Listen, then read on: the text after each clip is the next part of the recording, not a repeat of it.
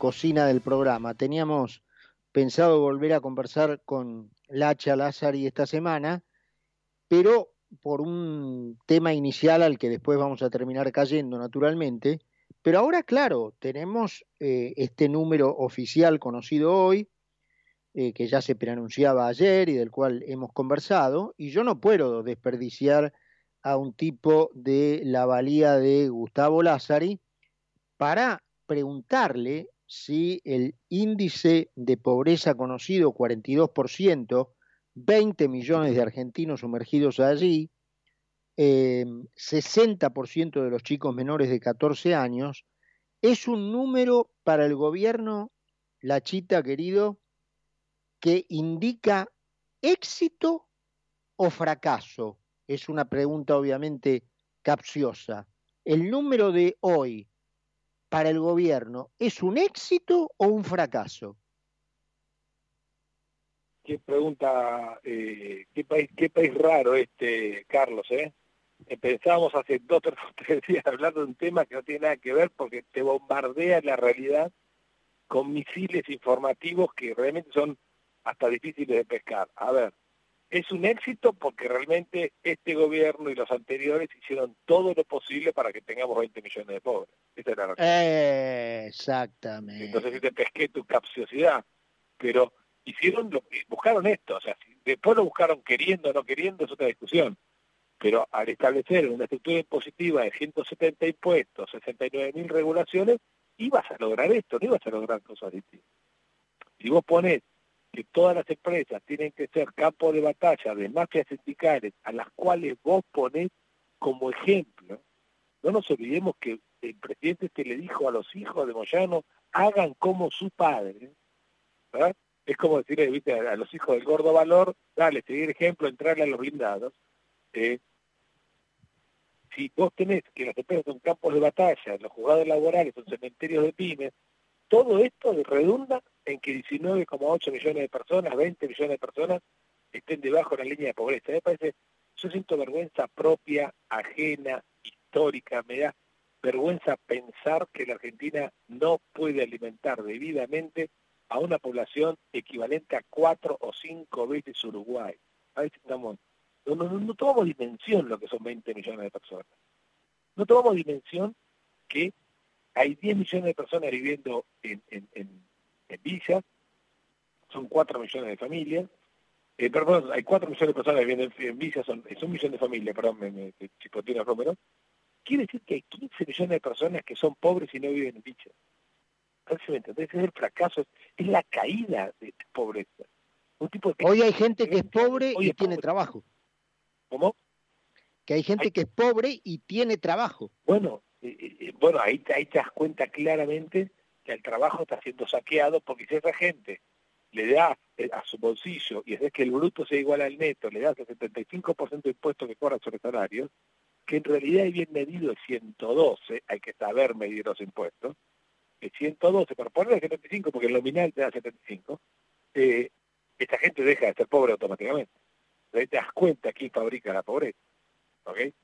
Eh, Argentina está creando, hoy hablaba con Esteban Domecq, lo, lo seguramente, sí, claro, economista, y creó 9 millones de pobres en los últimos 8 años. Es, sacá la cuenta, son 2.300 pobres por día.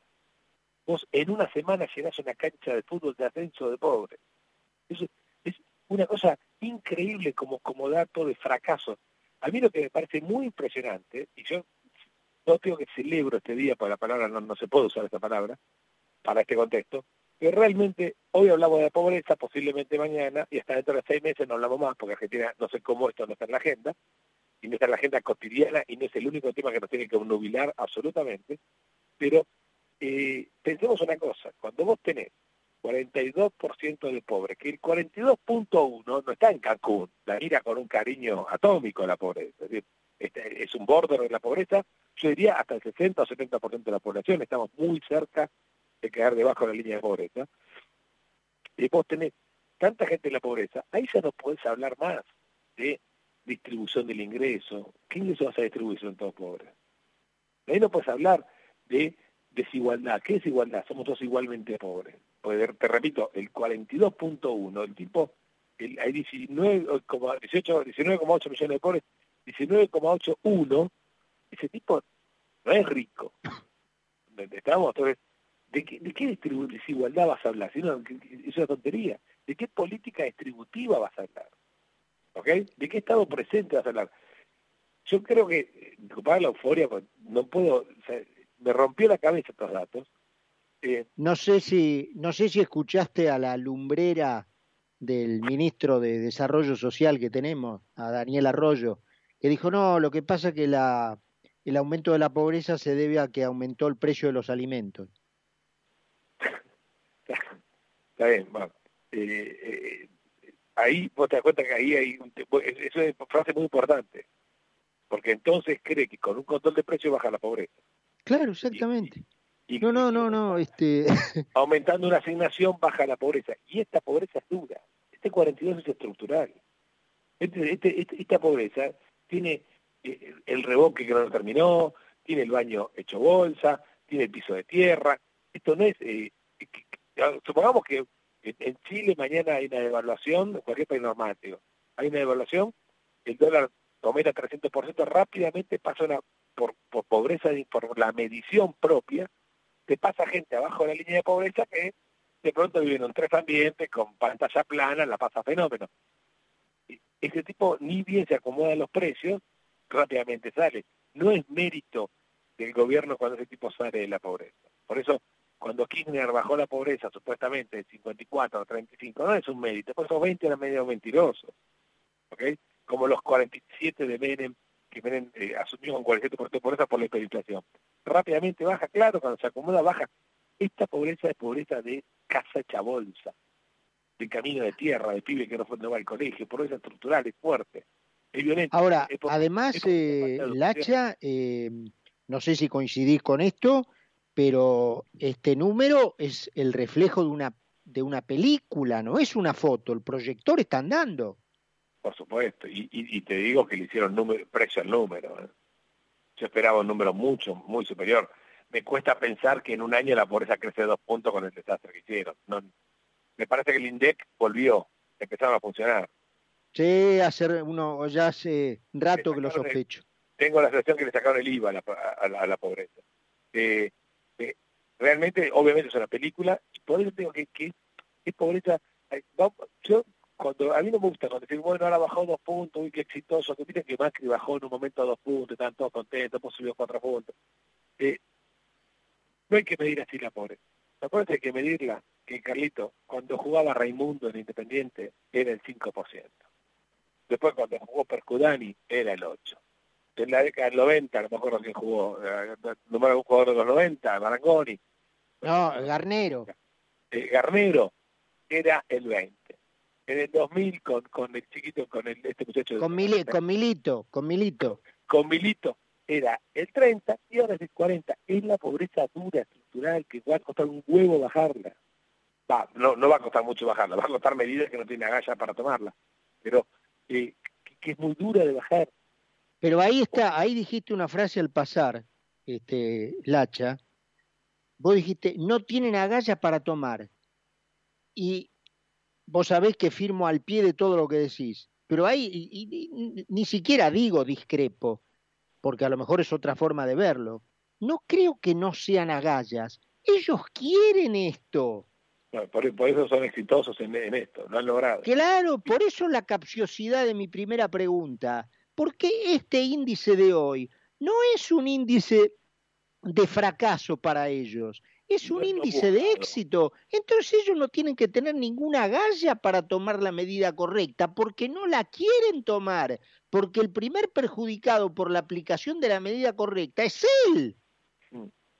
Mirá, y, te voy a dar, si querés, una lectura política de como a la gente, como nos han achicado la escala, como pensamos chiquito, como no tenemos sueños, te lo digo en primera persona del plural porque tampoco lo, que supuestamente estamos informados, tenemos muchos sueños en Argentina, vos agarrás como cualquier cualquier grupo social, anda en cumpleaños ahora el fin de semana, con distancia social, todo eso, eh, y decir que Argentina puede ser Australia en cinco años, se te muere, en diez años te mueren de risa, te ríen, de, ¿qué tomaste, Carlito? Cuando es un sueño que debería ser posible, pero déjame decirte esto. Eh, en este achicamiento de escala, la gente vota y prefiere el analgésico seguro. Exactamente. bueno, es que hay... no, no, no, no, no, dame el analgésico seguro.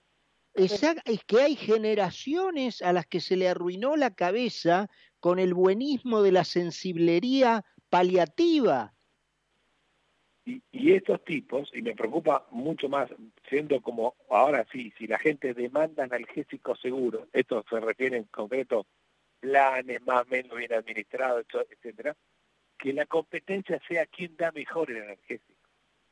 ¿Quién la da mejor? ¿Los peronistas que están acostumbrados? Sí, claro, sí, sí, sí, O el PRO que es más eficiente, pero capaz que se olvida y te clava, te, aumenta la luz. Exacto. Y el, y el, que salta el tipo que te diga, el problema no es este eh, el, eh, que el que estemos dando analgésico. El problema es que el que lo está dando lo da mal. Entonces voy a venir yo y lo voy a dar bien. No, hermano, el problema es el analgésico. Exactamente. El problema es que la, la, la población te demanda analgésico. Es decir, que la población no te demande el sueño de trabajar propio. Ahora, yo, déjame ser naif y, ingenuo. Yo creo que si a la gente le pone, le ponemos los incentivos adecuados, en el cual un salario sea cinco o seis veces un plan, la gente va a laburar. No, tengo ninguna duda de eso. Yo no, no, no, no soy tan crítico de la gente. La gente fue al plan porque era la opción más fácil, más probable de, de una serie de gobiernos, para no, no, no, no personalizar en uno, siniestros, nefastos, que dijeron, te fabrico pobre porque quiero quedarme. Ahora, si lográramos tener una oferta distinta de parte de, la política, con sueños distintos, con una grandeza distinta, yo creo que la cosa cambia. Pues la gente reacciona siempre, el, ser humano reacciona a instituciones e incentivos. Yo creo que si los inmigrantes, cuando llegaban de, de los barcos, le daban un plan, el tipo lo iba a agarrar, tan boludo que iba a hacer. Bueno, o sea que le dieron una pala. Entonces, miró para los costados, si no hay plan, no hay pala, listo, vamos de pozo. No quedaba otra. Entonces, fíjate que en el, hotel, en el hotel de inmigrantes te daban herramientas de labranza. Claro. Es impresionante. Y pocos años después de las primeras migraciones, en 1884, el gobierno más denostado por toda esta progresividad siniestra que tenemos hoy en Argentina, le dio educación al hijo, gratis porque la, mil, la ley 1420 es la educación al hijo del pobre. Claro. Impresionante. Y, le, hizo Roca, no le hizo, eh, viste, film. Juan Film no puede haber hecho nada, imposible. Pero eh, no le hizo un, siniestro de esto. Entonces, y vos fíjate que lo primero que fue la pala y lo segundo fue la educación. Entonces, eh, hoy, no, hoy te es como primera oferta el plan o como primera oferta es conformate con nada, que la nada te la puedo dar estos tipos son, realmente son, extraordinarios eh, oferentes en, este mercado de oferta y demanda de cuestiones políticas. O sea, demandame nada y yo soy oferente de nada. Listo, ok, 45% de pobres, chao. Existe, mm. e, exitosísimo en tu, en tu pregunta eh, capciosa inicial, ¿no?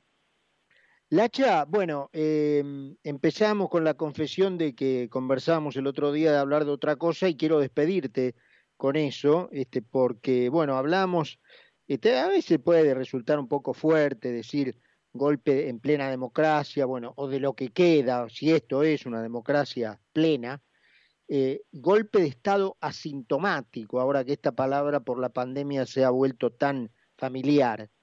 Eh, contame eso, ¿qué ves allí? Te saco de tu, de tu rol de economista. Vos sabés que yo desde el año pasado iba a reuniones y voy a reuniones me toca por, alguna responsabilidad que tenemos institucional eh, en, ministerios.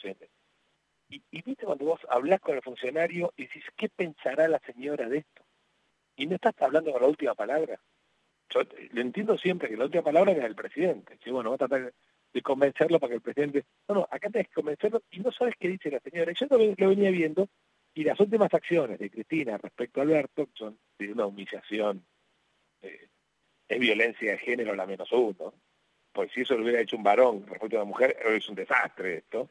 Es una mujer respecto a un varón y no dice nada, pero bueno, está bien. Eh, yo honestamente hablo de golpe de Estado sintomático porque hoy es claramente la única opinión que importa en la Argentina. Esto es el dato objetivo de la realidad. El que dice, el que lo niega, está negando la realidad. Y yo creo que estamos en, yo te escuché una expresión que es muy importante, un vicepresidencialismo de facto. Entonces, eh, no es un golpe porque estaban en la fórmula Cristina y Alberto, pero la realidad es que el presidente dejó de gobernar. Esa es la realidad. sí. El, el doctor Sabsay habla de el país que inventó el sistema vicepresidencial. Pero, y de facto. No es que sí, sí, sí. de hecho. se fue de viaje eh, o se afectó por problema de salud. Eh, lo hace de hecho. Y es, es, una, es una ecuación rara y que, a ver, yo no, no, no soy político, no me importa y qué sé yo. Pero la realidad es que te frena todo. Viene un amigo tuyo mañana de Australia, vos sos un tipo viajero, che, Carlito, tengo que invertir algo, me quedo guita, pues en todos los continentes me queda Sudamérica, voy a Argentina, ¿y vos qué le vas a decir? no, hermanito, tomate el barco. Eh, bueno, porque no sabés ni quién gobierna. Esa es la, esta, esta, es la realidad. yo, y yo creo que Cristina le minó el campo a Alberto. Alberto no tiene ni una posibilidad de ser un gobierno exitoso. Le minó el campo con tres leyes el impuesto a la riqueza, que es el impuesto, es el incentivo a la no inversión, es imposible invertir con el impuesto a la riqueza, porque tenés que rezar que te vaya mal. No es inversiones que rezan que te vaya mal. Vos rezás que te vaya bien. Y, te lo digo en números, es, interesante, es, muy presente cómo está diseñado ese impuesto. Vos tenés la suerte de llegar con una inversión, con una ganancia a dos palos, todo lo que crezca arriba de dos palos verdes ese impuesto. Te puso el techo. A lo sumo podemos invertir las pymes, que a dos palos no llegamos nunca y listo, ahí más o menos la piloteamos. claro, te va, a ir, te va a ir peor que antes de progresar. Por supuesto. Entonces, no te conviene progresar. Tu inversión tiene que no ser exitosa para, para que sea duradera. es el, el, La, la segunda, eh, el segundo campo mirado es la eh, la prohibición de despido y la doble y la doble indemnización, porque prohíbe la contratación de empleo. Entonces, si tenés la suerte de tener inversión exitosa, pero que no llega a dos millones, ¿eh? porque si llega a dos millones cagaste, eh, y tenés que contratar gente, no, no podés contratar gente. Entonces, el factor capital, el factor trabajo están limitados. Y la tercera es el factor tierra.